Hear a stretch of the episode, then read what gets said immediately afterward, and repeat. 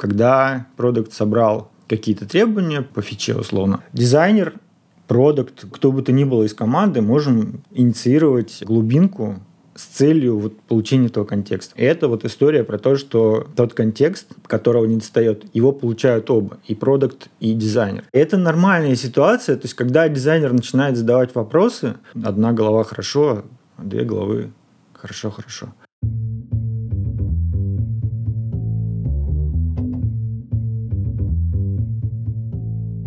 Привет, я Юра Агеев, и это 264 выпуск подкаста Make Sense.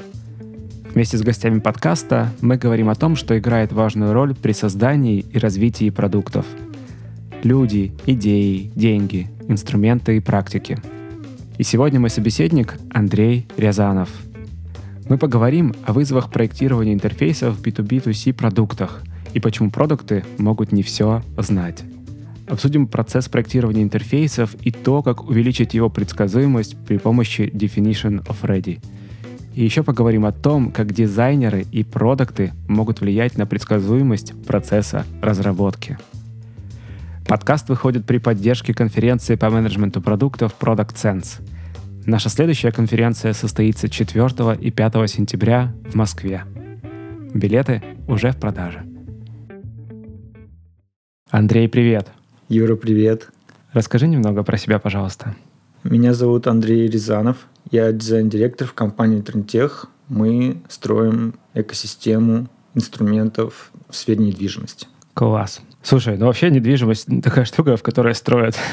Помимо, ну, собственно, зданий, вы строите еще инструменты. Расскажи вообще, зачем, какие инструменты нужны для того, чтобы поддерживать бизнес. Да, наши клиенты это не только агентство недвижимости и агенты недвижимости, но и застройщики тоже. В какой-то момент мы можем им быть очень полезны в плане того, что мы им предоставляем информацию, где, в каком районе, какой тип недвижимости, по какой цене будет наиболее эффективно запустить. То есть это такой взаимовыгодный обмен данными. Это что касается строительства. Что касается продажи, у нас есть B2C трек, есть B2B трек. B2C – это сеть собственных агентств недвижимости. И для них наш B2B инструмент, он такой же, как для всех остальных агентств недвижимости в Санкт-Петербурге, Москве, в Краснодаре, в Казани и в Ростове, но он чуть более развит, мы на них проводим много экспериментов и делаем им более классные штуки в первую очередь.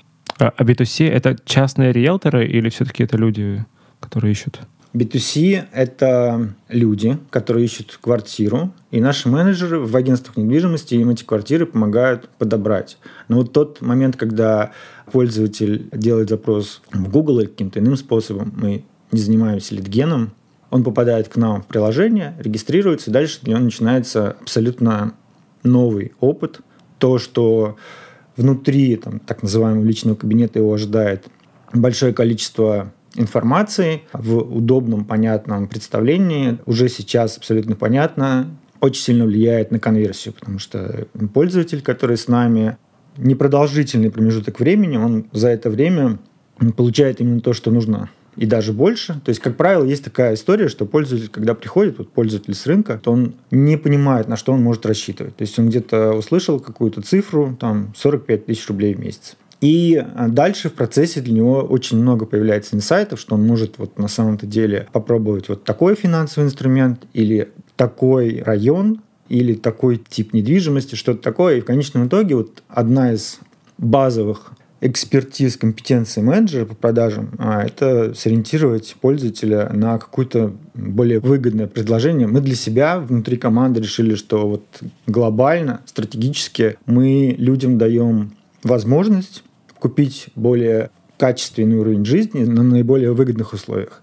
Менеджер пользуется всеми инструментами, там есть аналитика, там есть коммуникация.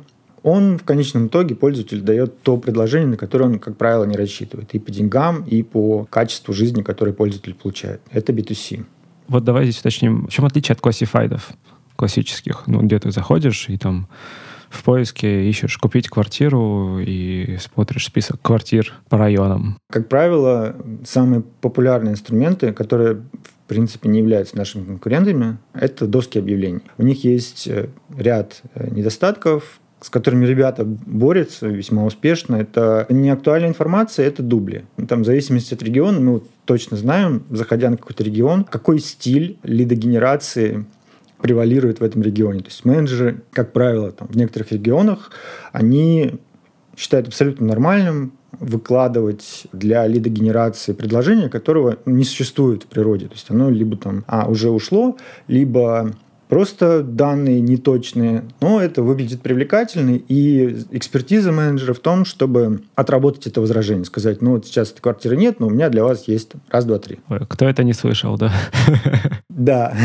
И с одной стороны, есть вот большое количество этих объявлений, которые на самом деле не являются реальностью. С другой стороны, они еще и дублируются. Из раза в раз ты можешь по одному и тому же объявлению взаимодействовать с разными агентствами, с разными агентами. Ни, никакой гарантии нет, что эти агентства качественно выполняют свою работу. Ты будешь где-то общаться в Вайбере, в Телеграме, в WhatsApp. Кто-то тебе сможет дать точную информацию по финансовой стороне вопроса, потому что сейчас ипотека это просто такой квест. Тебе нужно очень много информации от процессе, чтобы понять, что вот конкретно эта ставка подойдет тебе, потому что будет вот такое удорожание квартиры, такой процент тебе одобрят, потому что у тебя там 19 твоих параметров основных подходят под эти условия. И ты можешь просто получить неточную информацию, потому что в агентстве, например, нет ипотечного специалиста. Такое бывает. Соответственно, как бы плюс еще когда начинается взаимодействие с застройщиком, непосредственно когда вы там, бронируете квартиру, там тоже может быть много разных нюансов, и по каждому из застройщиков, вот мы сейчас автоматизировав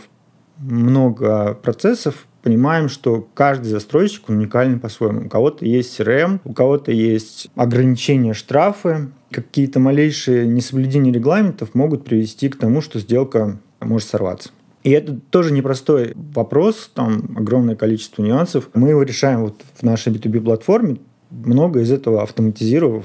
И сейчас это очень сильно помогает агентам, упрощает их жизнь вообще. После того, как ты нажимаешь кнопочку «Забронировать квартиру», все остальное делает уже вот B2B-платформа с бэк-офисом, с автоматизацией, с инструментами, которые очень сильно облегчают жизнь. То есть давай здесь тогда уточню, получается, это такой... Недавно тоже обсуждали тему про рынок вторичных автомобилей. И там была такая идея, что вот есть доски объявлений, а купить машину тоже там не просто там выбрать, договориться, кредит, не кредит, вот туда-сюда. И появились сервисы, так называемые Carvana Like, которые взяли на себя вот, вот эту всю часть, связанную с тем, чтобы проверить автомобиль, убедиться, -то, помыть, почистить, договориться о кредите и так далее, так далее. Получается, здесь в каком-то смысле... И тогда это вот мы обсуждали как value added services. То есть из Classified вырос цельный отдельный бизнес. У вас получается в каком-то смысле по отношению к Classified. Это как раз такой value added services, который берет на себя часть того, что просто-напросто пользователи могли бы делать сами, но это сложно, долго, дорого, непонятно и так далее. Все так. Плюс еще часть э, вот этого вот взаимодействия с застройщиками. Вот так, я так понимаю, интерфейс еще есть для агентств недвижимости, то есть они там могут все это через себя продавать в том числе. Да, для агентств недвижимости у нас продукт, его можно называть white label, можно не называть, но это та штука, которую ты можешь кастомизировать под себя, то есть брендировать, повесить свой логотип, и фактически, когда ты общаешься со своим клиентом, у тебя красивый сайт с самой полной базой предложений, самой актуальной базой. У нас взаимодействие с застройщиком отрабатывает там 10 минут в некоторых случаях. Иногда бывает дольше, но это связано с техническими ограничениями застройщика. То есть в режиме реального времени фактически ты понимаешь, что вот эта квартира сейчас свободна, ее можно забронировать. И как агент по продаже недвижимости, ты пользователю показываешь, вот, что у тебя такой классный инструмент, где можно посмотреть всю информацию по объекту, и в большинстве случаев этой информации нет у застройщика, потому что мы много чего генерим сами, и где можно, там сейчас летаем снимаем коптерами раз в 3-4 месяца, снимаем панораму хода строительства угу, и собираем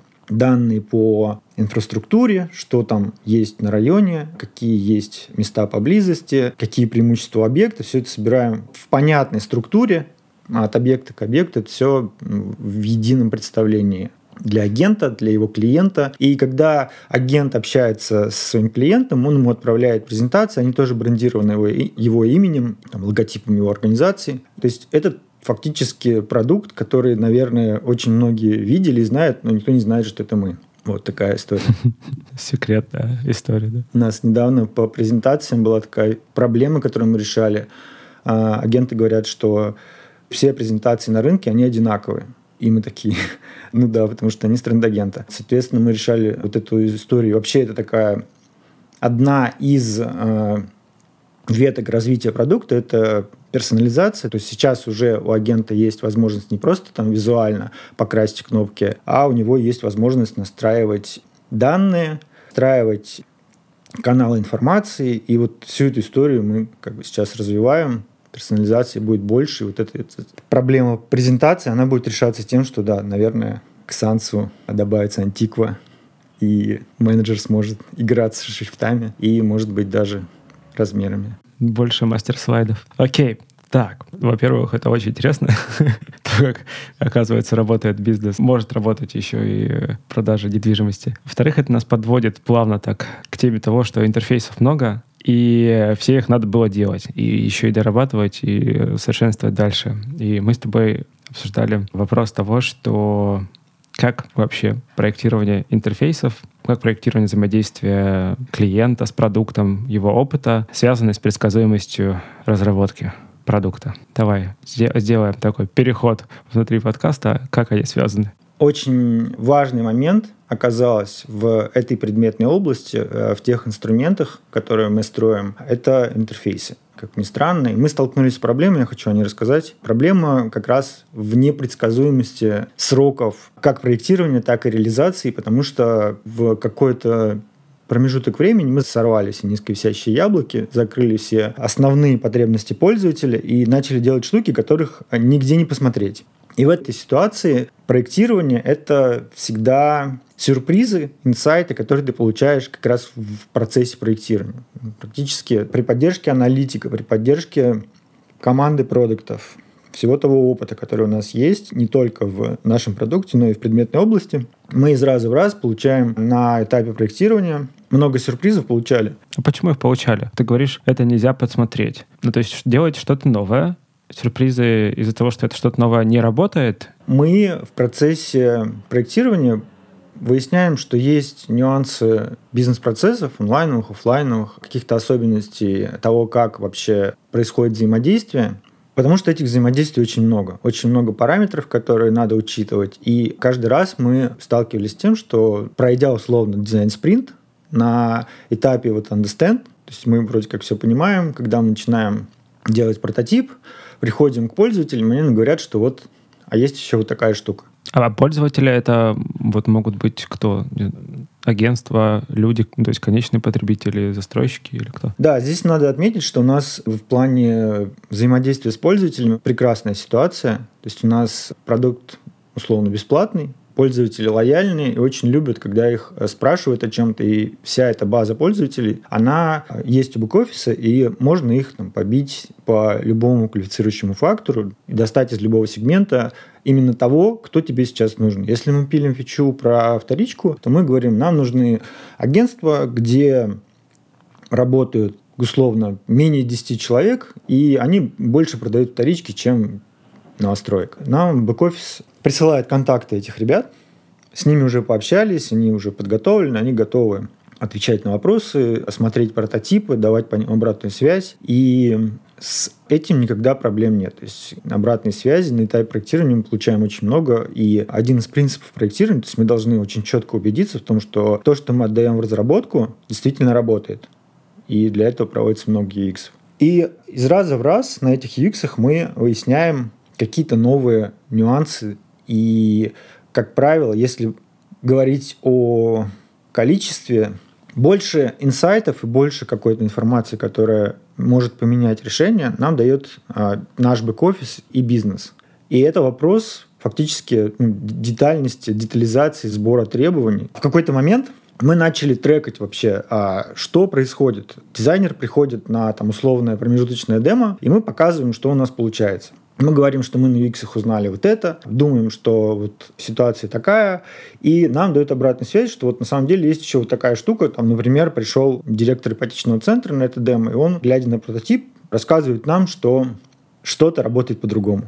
в данный момент времени. И мы э, разворачиваемся, идем и делаем все заново с учетом этой обратной связи. Подожди, а как продукты или вы сами проводили исследования? Ну, то есть в этот момент как так получилось, что вот эта самая неизвестность осталась? Да, неопределенность, на мой взгляд, вот в этой предметной области, в том количестве каналов информации, которые мы обрабатываем, она неотъемлемая часть проектирования. И говорить о том, что кто-то плохо поработал и плохо собрал информацию, можно, но скорее всего, там у нас CTO любит шутить о способах добычи информации, которые используют спецслужбы, ну, в плане того, чтобы наиболее точно подходить к проектированию с уже максимально формализованные требования, чтобы все было собрано в схемы, чтобы все было понятно, и там дизайнер только расставил все по местам.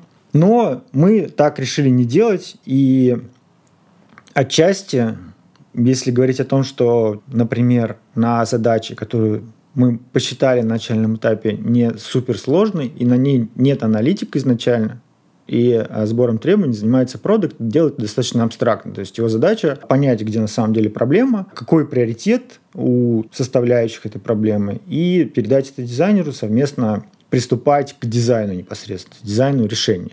Не к интерфейсу, там, не к UI, какому-то даже не к UX, а к пониманию того, что на самом деле за проблема. И когда мы начали трекать вот эту историю про то, что там дизайнер, например, приходит, мы приходим командой, делаем демо, нам говорят, вот эта штука на самом деле не сработает. Потому что, и объясняют нам почему. И мы такие, ага. И начали ставить такую пометку, что вот в этом конкретно, в этой итерации там, мы не докопали до этого требования. Или там дизайнер не понял того, что на самом деле там, потому что было слишком абстрактно. Абстрактно где? В постановке задачи? Да, постановке задачи. Здесь очень важный момент, вот как раз если говорить о навыках, которые очень помогают дизайнерам делать задачи быстрее, точнее, это как раз любознательность и те вопросы, которые дизайнер задает, можно уже на собеседовании понять, что при решении каких-то задач дизайнер задает вот вопросы такого характера. И это, как правило, уровень абстракции, когда ты пытаешься оперировать ценностями приоритетами, а не там элементами интерфейса и какими-то паттернами. Ну вот смотри, вот дизайнер любознательный, допустим. А есть еще вторая часть, он работает над продуктом, ну, допустим, год, два, три, то есть он уже погружен в контекст что происходит? Почему он все-таки не может тогда докопаться до конечной сути или пропустить э, мимо себя эту самую задачу? Как так? Я могу сказать, что я в этой предметной области уже 7 лет не могу сказать, что я полностью в контексте. Мне все равно в каждом конкретном случае приходится копать, и связано это с тем, что достаточно динамично все меняется, и вчерашний застройщик, который присылал нам JPEG, и мы его как-то парсили, сегодня может сказать, вот у меня CRM, там, вот у меня API, пожалуйста, подрубайтесь, вот такие вот условия. И там то, что вчера, например, не было никаких фиксаций. Фиксация – это когда ты как агент приходишь к застройщику с клиентом. Этого клиента фактически фиксируют за тобой. И дальше, если этот клиент уйдет, например, там, вот в Москве это такая история, что задача агента довести клиента до застройщика, а дальше уже, в принципе, застройщик с ним работает сам. Но если кто-то, например, клиент уйдет к другому агенту, а этот агент будет работать с этим клиентом, комиссию получит первый агент, который зафиксировал этого, этого клиента. Коварно так. Да, и это очень важный момент, то есть все стараются всех зафиксировать, а если, например, этот клиент уже зафиксирован, тебе очень важно об этом знать. Тебе как агенту. Да, тебе как агенту. И э, там, например, до какого-то момента это было очень развито в Москве, и в Петербурге этого было мало. Потом петербургские застройщики начали развивать тоже эту историю, и чтобы все это понимать, нужно каждый раз освежать свои знания, погружаться заново в какую-то предметную область. Все связано, наверное, с этим. А второй момент, да, который мы выяснили, что в тех случаях, когда продукт, грубо говоря, передает задачу достаточно уже неплохо описанную дизайнеру, Дизайнер задает вопрос в э, рамках уже решения, и какое-то решение у них есть, и они там совместными усилиями его там, отстаивают, защищают, находят подтверждение ему. В общем, всячески стараются уже, ну, это уже такой фреймворк, в котором ты ограничен тем, что у тебя уже есть решение. Решение — это что? Это макет? Ну, какой-то уже интерфейс. Ага. Скажем так, какой-то интерфейс в каком-то уже понятном для пользователя виде. И очень сложно в этот момент, когда ты задаешь какой-то вопрос, тебе прилетает ответ, который тебе решение это который говорит о том, что это решение да, не, не, не рабочее, оно никогда не заработает, и никто не будет им пользоваться. Уничтожает просто. Да, тебе очень сложно ну, взять все с нуля собрать. И мы делаем очень многое, чтобы техническая сторона макетов, она была такой, то есть там в большинстве случаев фреймворки, которые можно очень быстро пересобирать. Сейчас Figma позволяет делать очень крутые штуки, и мы стараемся всем дизайнерам изначально доносить мысли о том, что ты не делаешь макет, ты делаешь фреймворк, в котором очень быстро можно поменять приоритеты и докинуть туда данные и какие-то данные убрать. И вот эта часть, в которой проектирование — это такой досбор требований, она ну, закрепилась в нашем процессе, но у нее есть недостаток, потому что это сложно спрогнозировать время на... Ты не понимаешь количество итераций.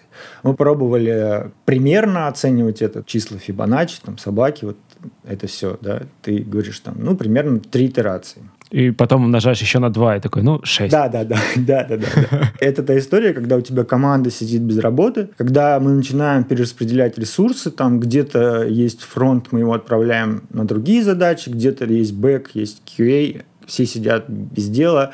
Релиз, который должен состояться, он может там кого-то блокировать. И, в общем, этот кошмар, он может случиться из-за того, что мы не понимаем, сколько времени у нас уходит на проектирование. И по треков причины этой ситуации мы пришли к выводу, что Чаще это не из-за того, что дизайнер не понимает, что ему говорят, и делает что-то другое. Потому что у дизайнера есть касание лидов, у него есть касание продукта, это несколько раз в неделю происходит, и очень сложно не увидеть, когда кто-то пошел там, далеко не туда. Мы выяснили, да, что чаще это происходит из-за того, что требования не были собраны полную Получается, требования и контекст на самом деле, да? То есть актуальный контекст предметный, не полностью загружены были. Да, все так. И это то, о чем я говорю дизайнерам на собеседованиях, что я буду требовать от дизайнера две вещи. Понимать, какую проблему он решает, понимать, какой у нее контекст, ну и там два с половиной, когда ты все сделал, проверь, что это работает, до того, как отдавать эту разработку. И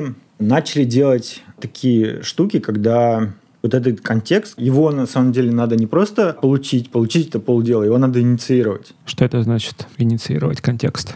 Инициировать открытие этого канала. Когда продукт собрал какие-то требования по фиче условно, дизайнер продукт, кто, кто бы то ни было из команды, можем инициировать глубинку с целью вот получения этого контекста. Потому что если, например, дизайнер будет задавать вопросы продукту, продукт ему будет отвечать ну, в том видении ситуации, которая есть у него на данный момент и в том погружении. А, соответственно, очень оказалась полезная штука, когда дизайнер и продукт накидывают ряд вопросов, которые у них есть по текущей задаче, и устраивают, например, глубинку либо со стейкхолдерами, либо с пользователями. И это вот история про то, что тот контекст, которого не достает, его получают оба, и продукт, и дизайнер ставится под вопрос полнота контекста продукта. Да, и это нормальная ситуация. То есть, когда дизайнер начинает задавать вопросы, одна голова хорошо, а две головы хорошо, хорошо. Да. Здесь получается такая штука, что если человек не знает, то он не знает.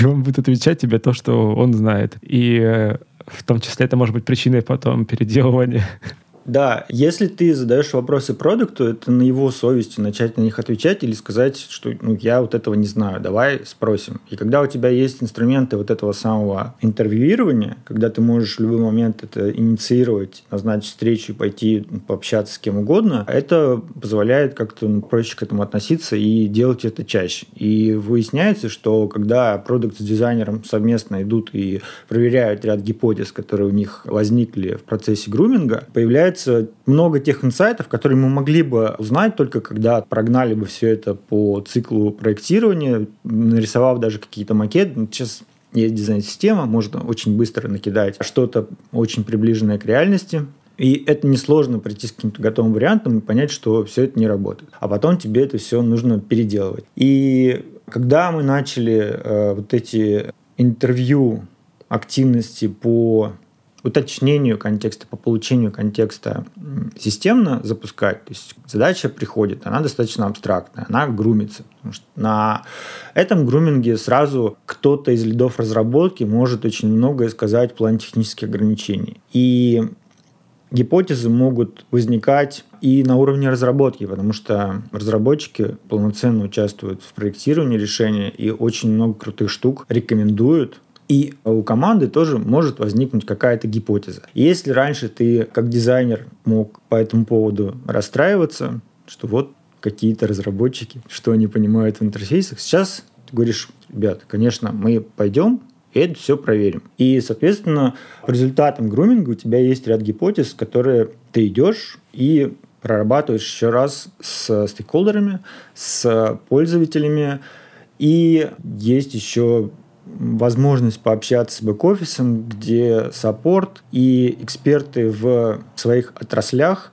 Вот тот самый момент, когда с застройщиком довольно непросто взаимодействовать, и есть в бэк-офисе ребята, которые специализируются на работе с каким-то конкретным застройщиком. То есть они его знают, они знают всех, кто работает в отделе продаж, знают регламент наизусть, и там, если у тебя вопрос по какому-то конкретному застройщику, ты можешь прийти и в бэк-офисе узнать вообще все.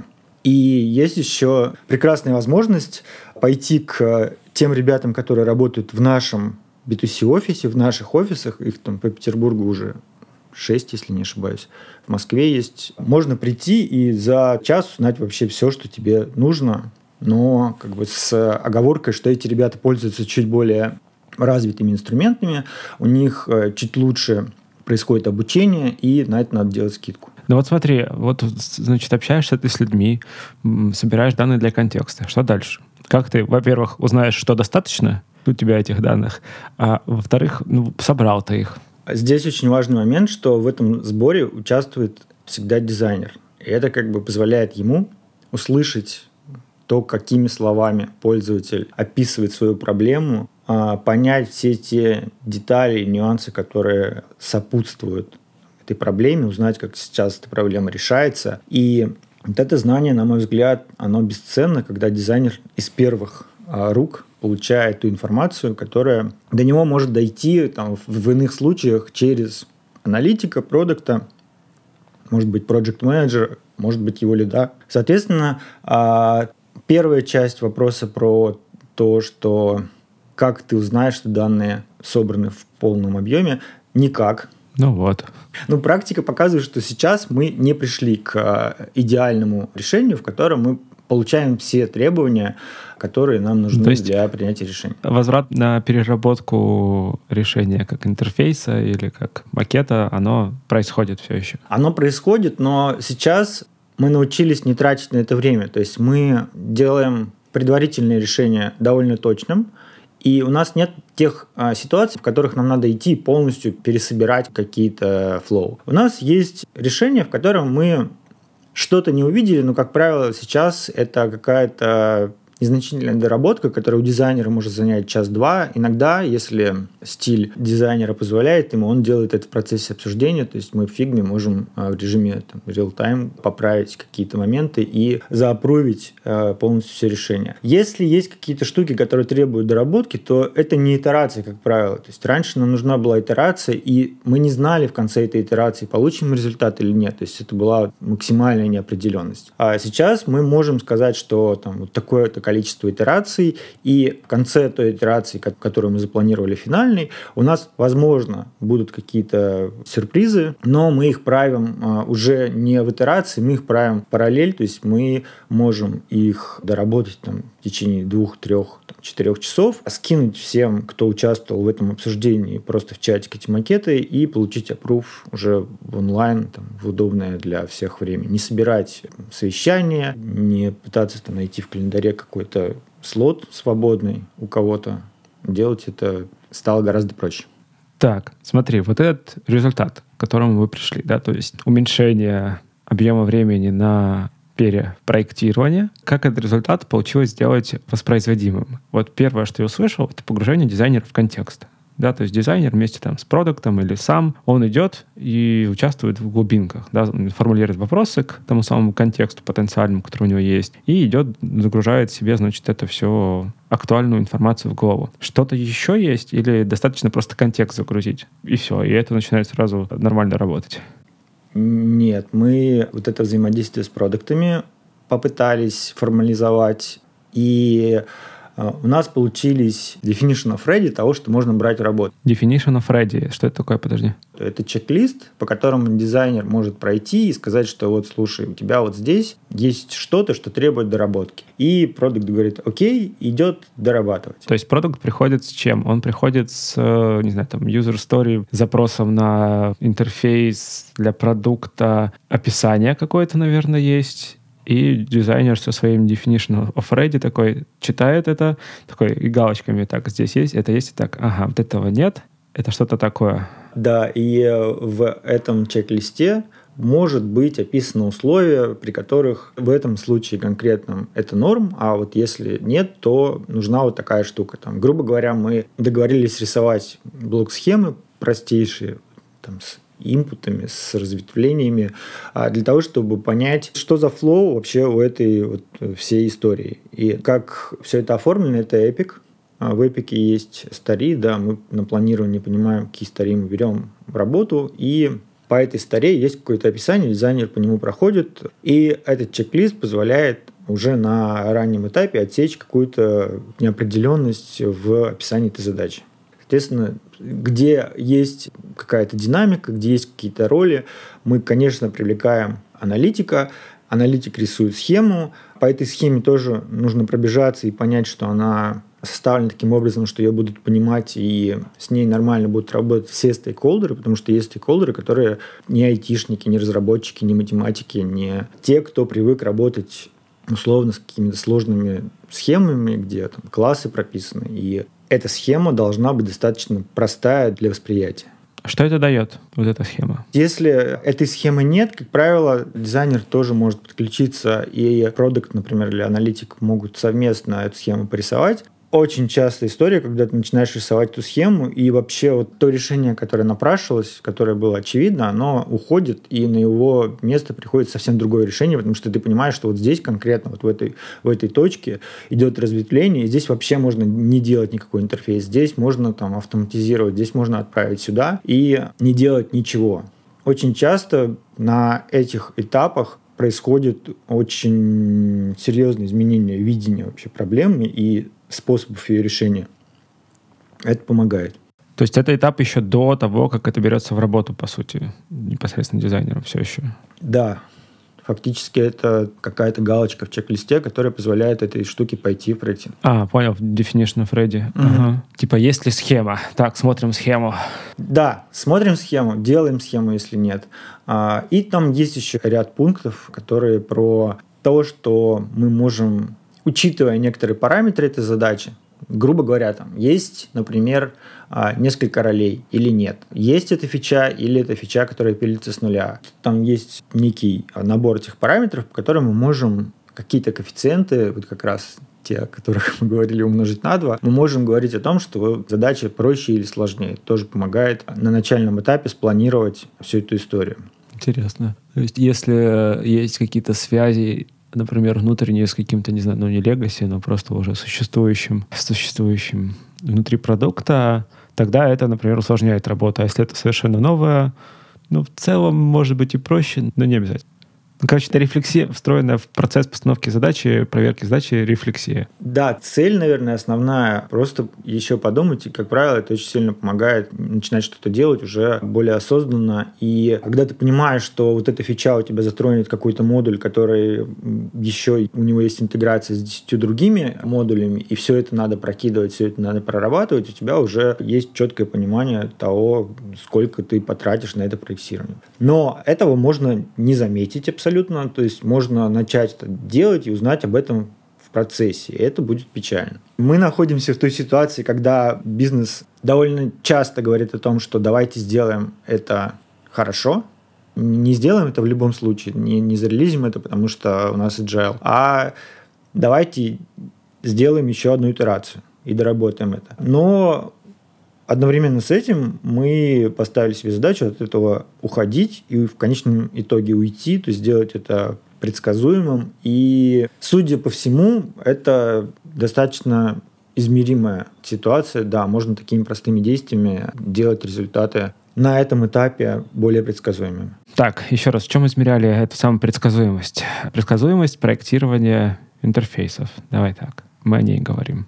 Это простейший план-факт. То есть мы на этапе, когда мы берем это в работу, мы говорим, что мы спроектируем эту штуку там, с учетом всех этих параметров, с учетом того, что нам нужно что-то узнать еще, мы говорим там, две, две итерации или три итерации. Итерация, давай уточним все-таки, а то вот мы это говорили. Условно спринт. Спринт, ага. Да, тот самый. И предсказуемость – это когда мы вот сказали три недели и сделали за три недели. Но не так, что мы сделали за три недели, и такая штука, которая рассыпается в руках. И еще потом три недели переделали. Да, на самом деле тут есть еще такая связь с разработкой, что если ты отдаешь какое-то рыхлое, непродуманное решение, где корнер-кейсы не, не проработаны, не спроектированы, в процессе разработки, то есть, опять же, это тоже такой момент, влияние на сроки реализации. Если ты что-то не проработанное, недодуманное отдал в разработку, то это всплывет на этапе разработки. А там могут быть коэффициенты очень большие, потому что ну, это может коснуться какого-то легаси или может коснуться чего-то, чего мы еще не делали либо каких-то технических ограничений, которые вообще обойти нельзя. Да, вообще грустно, когда команда разработки делает что-то две недели, а потом оказывается, что это надо переделывать. Это печально. Да, и, соответственно, мы как бы на этапе проектирования считаем очень важным все-таки э, не отдавать в разработку что-то, к чему есть вопросы. Потому что у нас нет, например, там, ситуации, в которой нам нужно максимально кратчайшие сроки там, захватить долю рынка, и вот такая задача. Нет, мы предпочитаем в большинстве случаев сделать так, чтобы к решению не было вопросов. Ни у пользователя, ни у бизнеса, ни у разработки. И предсказуемость – это когда ты говоришь, мы отдадим это в разработку через три спринта. И да, у нас раньше были такие случаи, когда мы могли штуку, которая оценивалась в пол спринта, делать несколько месяцев. И тоже такой вывод можно сделать. Если ты решаешь проблему, которая не существует, то как бы это решение всегда очень сложно дается. То есть очень легко решить какую-то боль. Если боли нет, то это может затянуться. А потому что и тогда и решать не надо, если боли нет. Да, вот, но бывает такое, что что-то бизнесовое, например, что-то имиджевое. Мы, например, на продвижение платформ, на привлечение э, пользователей ни рубля не потратили, у нас маркетинга нет вообще. Но у нас маркетинговые задачи не такие, что мы там хотим, например, показать, что у нас есть эксклюзивные договоры с застройщиками, и это одни из топовых застройщиков в Петербурге и в Москве. И вот у нас есть такая задача, нам нужно показать, что вот эти объекты ты можешь предлагать своим клиентам только вот с нашей платформы, потому что у нас эксклюзив. В какой-то момент застройщик понимает, что ему не нужен отдел продаж, ему не нужен маркетинг, а он заключает договор с трендагентом, и все продажи проводит через трендагент. А вот у нас такая задача есть показать, что вот эти застройщики у нас на эксклюзиве. И, и мы такие, а как мы вообще людям скажем, что такое эксклюзив? То есть на рынке не широко распространено понятие эксклюзивного договора. Там есть еще коэксклюзивы, когда есть все-таки эксклюзивность, но она такая поширенная между несколькими платформами. И вот эту задачу мы решали несколько месяцев в конечном итоге. Сейчас это передел, переделываем. Выяснилось, что у нас эксклюзивов слишком много, а мы на начальном этапе не рассчитывали на это. То есть мы думали, что ну там будет 5-7 контрактов, здорово. Сейчас у нас много контрактов эксклюзивных, и мы типа, переделаем это решение. Это про то, что рынок меняется достаточно быстро. Окей, про предсказуемость поговорили. А повлияло ли изменение вот, вот этого процесса, да, то есть работа с контекстом, definition of ready, на какие-то бизнесовые метрики, то есть, по сути, на качество. То есть качество тоже в, в том числе, да, можно сказать, что попадание в сроки — это часть качества, но еще и само содержание. Как оно изменилось после этого процесса? Измеряли ли это качество решений? Отчасти там есть э, субъективное восприятие именно когнитивной нагрузки. То есть ну, у нас вот задача, она считается выполненной, когда по ней приходят уже метрики по результатам работы там, той или иной фичи. То, что мы отдали это в продакшн, это как бы ничего не значит. Надо получить реальные результаты. И вот эти моменты о том, что мы стали точнее в достижении поставленных результатов в плане влияния на какие-то Нордстары или прокси, или... Ну, на метрики какие-то бизнесовые, получается. Да, бизнесовые метрики. Мы очень четко это понимаем а сейчас, когда вот делаем на B2C вот этот новый опыт взаимодействия менеджера и клиента, когда мы, сделав небольшое количество фичей в условном личном кабинете пользователя, получаем колоссальный рост основных бизнес-показателей, это конверсии и косты на привлечение. То есть на B2C тоже история такая, что мы не занимаемся литгеном вообще, мы трафик покупаем. И когда мы сделали простой, понятный кабинет, в котором пользователь получает то, что ему нужно, мы увеличили конверсию в разы покупки квартиры. То есть пользователи, которые пришли и работают с нами, и в конечном итоге покупают квартиру, их стало в несколько раз больше. То есть это был очень серьезный прирост в этом конкретном показателе. То есть человек, который получает все, что ему нужно на всех этапах взаимодействия, в конечном итоге доходит до цели в этой воронке гораздо чаще. Это, ну, понятно, да, при тех средних чеках это колоссальный прирост выручки. И есть еще один момент очень приятный, что когда ты делаешь вот этот кабинет взаимодействия пользователя с менеджером, ты некоторые покупки откладываешь, но в целом пользователь к нам возвращается чаще. Это про то, что мы косты на закупку трафика тоже порезали очень сильно. И это все связано с тем, что мы лучше стали понимать, что нужно пользователю, и стали ему давать именно то, что пользователь ожидает. Соответственно, чем а, более точные решения мы принимаем в этих вопросах, а, чем более простыми мы их делаем, чтобы мы это не пилились 7 лет, тем а, лучше растут бизнесовые показатели. Вот на B2C конкретно это сейчас эта активность очень такая явная, и вот эти результаты очень вдохновляют команду. То есть мы сейчас будем развивать это дальше. Какие мысли дальше вот по процессу воспроизводимости таких решений? Что ты видишь сейчас? Ну вот смотри, ввели, да, там погружение в контекст, ввели там definition of ready, чек-лист, в том числе там, допустим, схемы. Чего сейчас не хватает, как тебе кажется?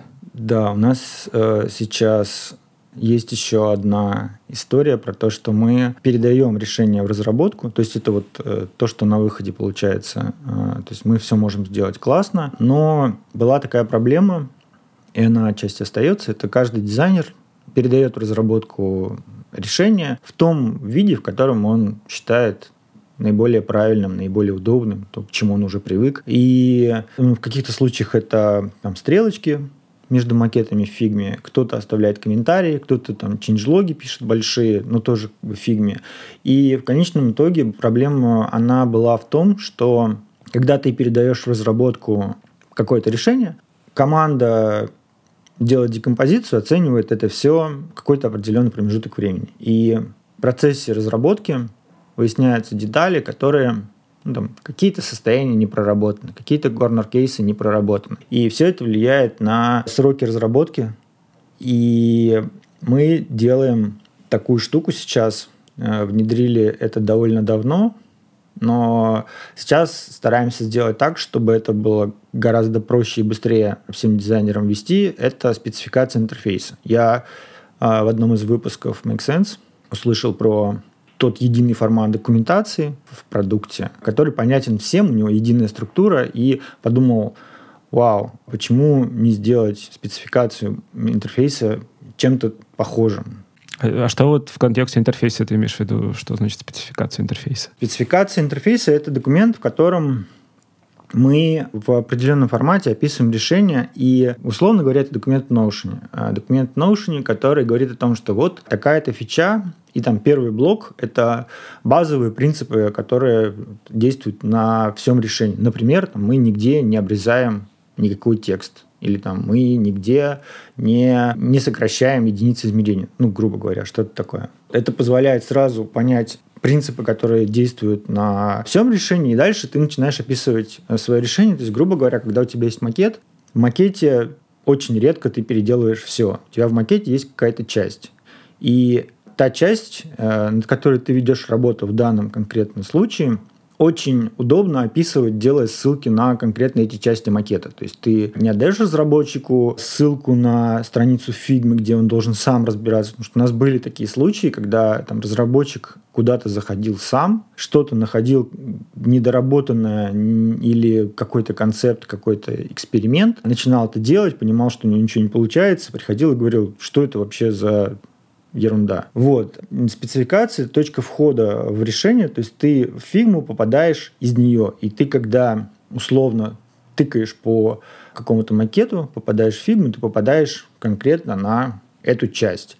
Соответственно, тебе решение нужно побить на части. Ты говоришь о том, что вот здесь у меня вот эта формочка, здесь у меня там вот этот виджет, а здесь у меня вот стандартный компонент навигации, дизайн-системы, у него есть такие-то пункты.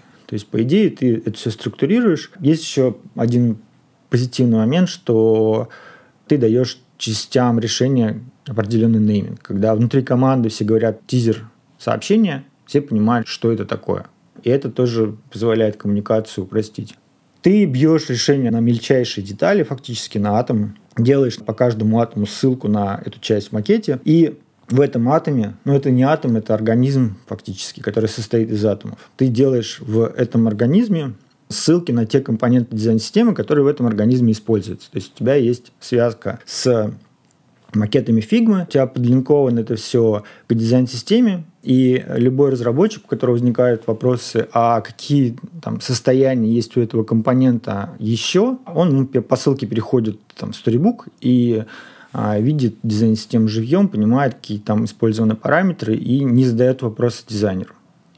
Еще один момент, когда продукт заводит Epic, и каждая из старей, она может быть закрыта какой-то определенной частью того решения, которое ты описываешь.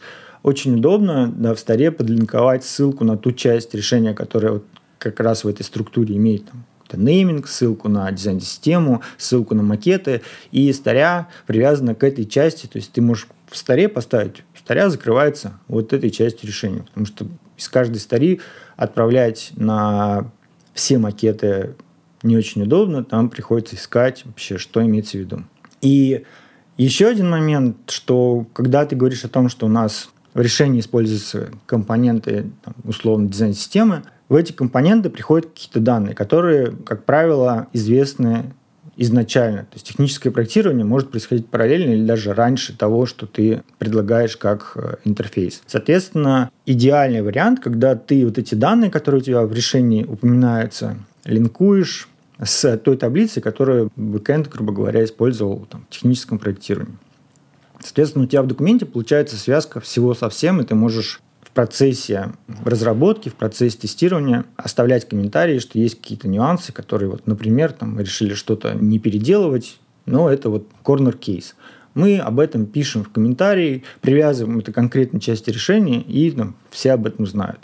Когда мы начали делать такую штуку, мы получили от разработчиков очень много хорошей обратной связи о том, что вот все в одном формате, все понятно. Заходишь, вот здесь принцип, здесь табличка с компонентами, Здесь связь с дизайн-системой, здесь связь с данными. Прекрасно. Есть еще один момент про предсказуемость. Это когда ты пишешь этот документ, ты как дизайнер, как дизайнер и продукт это там может тоже почитать, поревьюить, и лид это может почитать, поревьюить. В процессе создания этого документа там очень грубо, там, примерно процентов 20 решения, оно дорабатывается. Может быть, не 20, 15. То есть ты в процессе написания этого документа понимаешь, что вот здесь ты не доработал, здесь ты не учел этот кейс и дорабатываешь это в процессе написания спецификации. В итоге решение максимально проработано, уходит в разработку, разработчику это удобно читать, и ситуация с разработкой, она становится еще более предсказуемой, потому что сейчас на уровне разработки у нас тоже есть глобальная стратегическая задача сделать так, чтобы вот то, что декомпозировано, так примерно и было в конечном итоге в реальных цифрах, в конечных цифрах. Спецификацию кто готовит? Дизайнер, продукт или менеджер? Спецификацию делает дизайнер совместно с продуктом, и ее ревьюет лид. По спецификации есть шаблончик в Notion, ты заходишь, там есть табличка, тебе просто нужно зайти. Есть э, различие, что есть что-то интерактивное, есть что-то просто информационное. Вот в соответствии с твоим решением выбираешь себе шаблончик и заполняешь таблицу из справочников, которые там уже заведены и описываешь принципы, делает это дизайнер, тот человек, который максимально в контексте этого решения в конечном итоге. Окей. Okay. Спецификация является частью definition of ready или это отдельное что-то? Спецификация, подожди, она по задаче или вообще по решению, по результату? То есть это скорее definition of done получается, да? Спецификация — это то, что помогает разработчикам лучше понять, что там вообще напроектировано. И, наверное, это definition of ready для разработки. То есть, когда мы передаем разработку, если нет спецификации или она какая-то кривая, то разработчик может сказать, ребят, доработайте вот эту штуку, здесь у вас нет вот этого. Не могу не спросить, не ломаются ли дизайнеры? Смотри, у них получается такая предработная проработка задачи и потом пост работная проработка задачи уже для других. Как это вообще на дизайнерах сказалось по, не знаю, трудоемкости или ну, вообще по ощущениям твоим как руководителя? Есть возражения по поводу того, что спецификацию писать сложно. Не кайф. Не кайф. И многие очень долго и уверенно прокрастинируют перед тем, как писать спецификацию. Это может звучать как-то страшно, но любая спецификация пишется ну, за день за два дня максимум. То есть любую спецификацию можно написать за пару дней. Зайти на это сложно. И для этого есть шаблоны, для этого есть гайд. Когда ты заходишь вот в этот документ, тебе, в принципе, написано, что такое принципы, как их формулировать, зачем они нужны, там, почему нужно написать принципы сквозные, почему нужно написать принципы, которые действуют конкретно в этом. А можно их не писать. По дизайнеру могу сказать, что сейчас у нас собралась очень сильная команда. Ребята из ЦИАНа, из Mail.ru, из ВК, из Тинькова, много очень сильных ребят, и они к этому относятся с пониманием, когда ты объясняешь, зачем вообще все это делается. У подавляющего большинства дизайнеров, как на собесах, так и в работе, реакция такая «Вау, класс». Это та штука, которая позволяет тебе в конечном итоге привести все в порядок. Зафиналить это качественно. Понял. Андрей, спасибо тебе большое за интересную беседу. Спасибо тебе, Юр, что позвал. До встречи. Пока-пока. Пока. Это был 264 выпуск подкаста Make Sense. Сегодня вы слушали Андрея Рязанова и меня, ведущего подкаста Юру Агеева. Если вам понравился выпуск и вы считаете информацию, которая прозвучала полезной, пожалуйста, поделитесь ссылкой на выпуск со своими друзьями, коллегами, знакомыми – Ставьте лайки и оставляйте комментарии в сервисах, где слушаете подкаст. Это поможет большему количеству людей узнать о том, что он существует. Спасибо, что были с нами. До следующего выпуска. Пока.